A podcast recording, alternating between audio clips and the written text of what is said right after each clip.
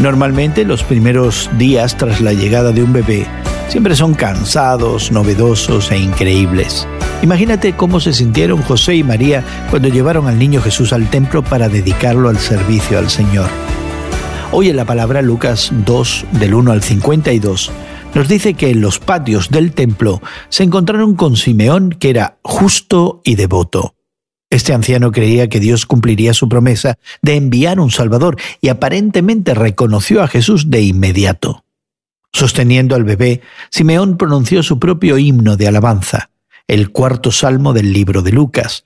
La canción de Simeón se llama Nunc dimitis, que en latín significa ya puedes despedir. Y en su primera estrofa dio gloria al Señor soberano por cumplir su promesa. Finalmente su espera había concluido, y ante sus cansados ojos estaba presenciando la salvación de Dios. Simeón llamó a Jesús una luz para todas las naciones, un tema que se usa repetidamente en Lucas. También lo llamó una gloria para Israel y una revelación para los gentiles. Pero la canción de Simeón también incluía algunas notas tristes.